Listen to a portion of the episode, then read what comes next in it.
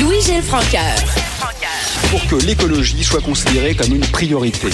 Le seul environnementaliste capable de confondre les climato-sceptiques. L'expert en environnement, Louis-Gilles Francaire. Et bien voilà, pour terminer notre émission d'aujourd'hui, euh, on finit en beauté avec Louis-Gilles Francaire, notre expert euh, environnemental. Bonjour Louis-Gilles. Bonjour Jean-François.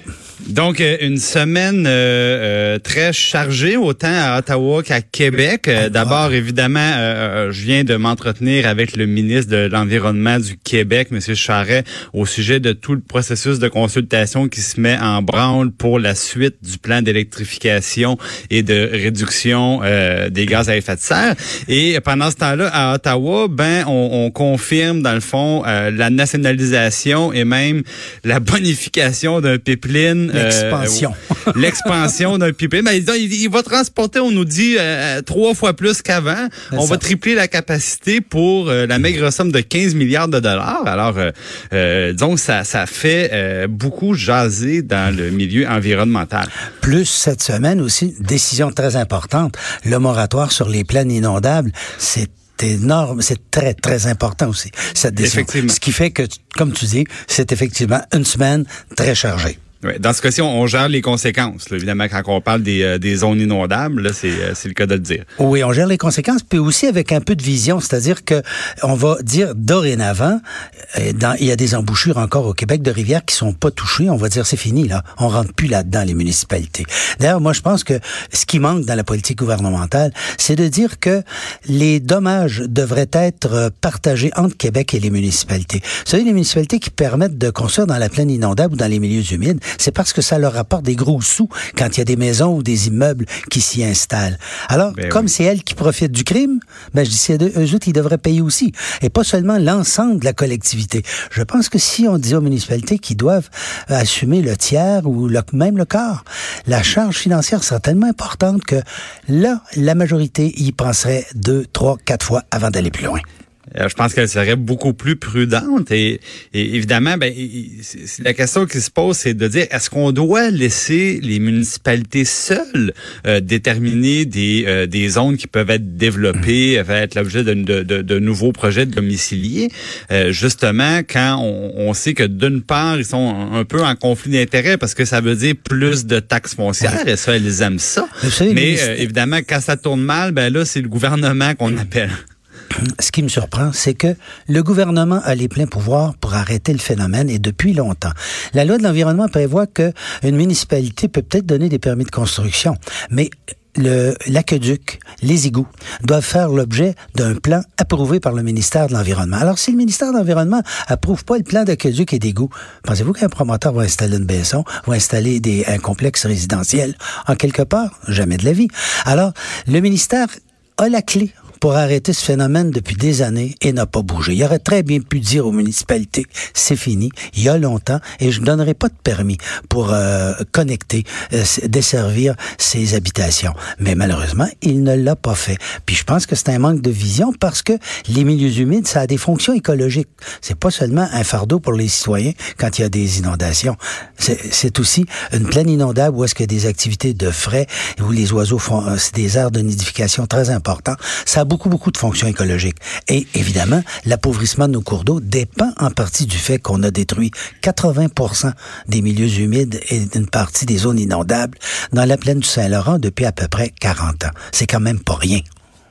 Ben absolument. Et là, le gouvernement, on, moi j'ai l'impression que c'est un peu la première fois quand même où on vient, euh, on vient resserrer la vis de manière euh, significative. C'est-à-dire, on dit si vous êtes dans une zone inondable, quoi, je, je crois de 0,20 ans. Oui. Euh, ben dorénavant, c'est que si vous avez été inondé, disons au printemps, et que il n'y a pas la moitié de la valeur de la maison qui est à être reconstruite, ben vous allez pouvoir rénover. Mais si c'est plus de la moitié, c'est terminé. Vous allez devoir carrément carrément déménager. Et ça, je pense que c'est quand même un, pas en avant pour revenir, revenir à un, schéma d'aménagement qui est plus respectueux de ce que euh, la nature va nous amener dans, dans, les prochaines années pour pas qu'à chaque printemps, ce soit le même drame, autant pour les familles que, que pour tous les, les autres acteurs concernés. Et vous savez, il faudrait que dans ce domaine-là, que le gouvernement mette sur pied une assurance collective pour les gens qui sont dans cette zone-là. Les assureurs, ils veulent pas prendre le risque. Alors, il y en a certains qui le prennent parce qu'il y a des endroits où la zone inondable est pas très précise. Mais si le gouvernement disait, il va y avoir une assurance, d'aller contribuer, mais ben, au moins, c'est pas l'ensemble des contribuables qui paieraient l'essentiel de la facture, mais les gens qui profitent de leur installation dans cette zone-là. Moi, je pense que les mesures du gouvernement sont très timides et devraient toucher aux aspects de la fiscalité et de l'assurance du risque dans ce domaine-là.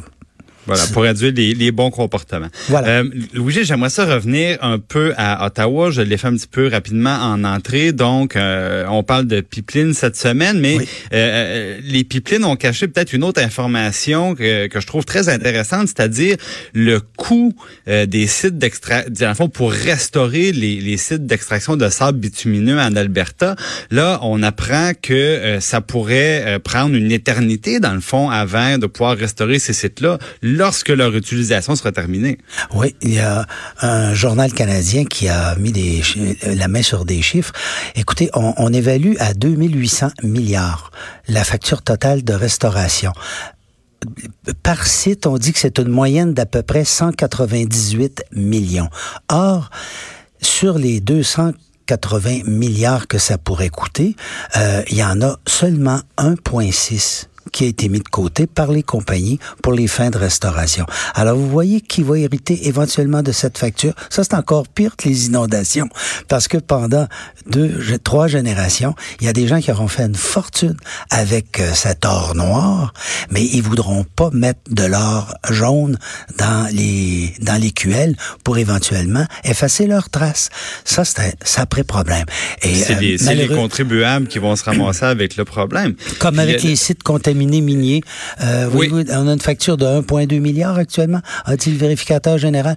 Pourquoi? Parce que le gouvernement veut pas faire un site, euh, c'est-à-dire un fonds dédié, comme le Superfund aux États-Unis. Aux États-Unis, toutes les entreprises qui polluent, mines, industries, etc., en fonction de la gravité de leur pollution, doivent déposer annuellement de l'argent dans un fonds. C'est une assurance collective au cas où il y en a qui disparaissent. Et tout un jour vont disparaître. Il n'y a, pas a pas beaucoup de compagnies, vous savez, dans 200 ans, qui seront encore là.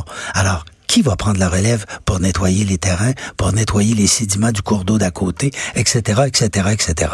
Alors, c'est pourquoi il y aurait vraiment lieu de débattre au Québec de la pertinence d'avoir un fonds dédié à la, au contrôle et à la restauration des sites pollués pour que ce soit pas encore les contribuables qui héritent de la facture.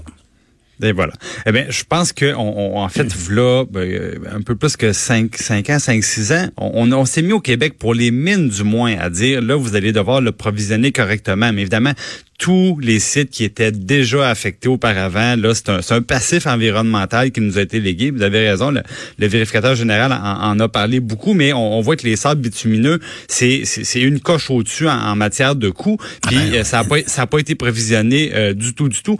Euh, bon, maintenant, du côté du Québec, j'étais avec le ministre là quelques instants. On annonce un grand processus de consultation qui va nous nous mener à 2020. bon, tournée régionale des experts, on écoutera la, population aussi. Euh, quelle attente qu'on peut avoir après euh, d'une longue consultation? Est-ce qu'ils sont en train de gagner du temps ou vraiment euh, on peut aller chercher quelque chose d'intéressant avec ce, long processus-là? Ben, je pense qu'on va gagner quelque chose pour une raison. Vous savez, il y a quand le parti de la coalition Avenir Québec a pris le pouvoir, il n'y avait rien dans le programme sur l'environnement. Mais il y a du monde qui se sont battus très fort. Là. Je pense à toute euh, la bande de Dominique euh, Champagne qui a fait une bataille sur la pour euh, une grande pétition pour les gaz à effet de serre, un meilleur contrôle avec une espèce de programme d'engagement volontaire des gens. Puis on dit au gouvernement, faut que vous embarquiez, faut que vous faites votre part. Alors, tout, puis il y a eu des manifestations étudiantes répétées. Moi, j'admire beaucoup la résilience des étudiants qui, semaine après semaine, ont manifesté pour obtenir des politiques là-dessus. Et le gouvernement le sait que ces jeunes-là, dans trois ans, vont voter. Et ça représente une force importante. Alors, tout ça mis ensemble, nous, nous fait la preuve de deux choses. D'abord que le gouvernement est sensible à la question plus qu'on pouvait le penser à l'origine. Dans quelle mesure et jusqu'où ça va aller, ça reste à voir. Mais d'un autre côté, ça prouve que les mobilisations citoyennes ont du pouvoir et que celle que le gouvernement déclenche va elle aussi participer au mûrissement de la population et ça va mettre une pression accrue. Euh, merci Louis-Gilles. J'ai l'impression que le gouvernement, à la prochaine campagne, aura enfin un programme électoral. Alors, euh, c'est malheureusement tout le temps qu'on avait. Je veux remercier toute l'équipe. Je remercie Joanie Henry à la mise en onde, Alexandre Morinville qui est à la recherche et Véronique Morin, la productrice de contenu que nous aimons beaucoup. Euh, toutes les entrevues chroniques de La Haut sur la Colline sont disponibles dans notre application et sur le site web. Moi, je vous souhaite à la prochaine et c'est Antoine qui vous revient demain.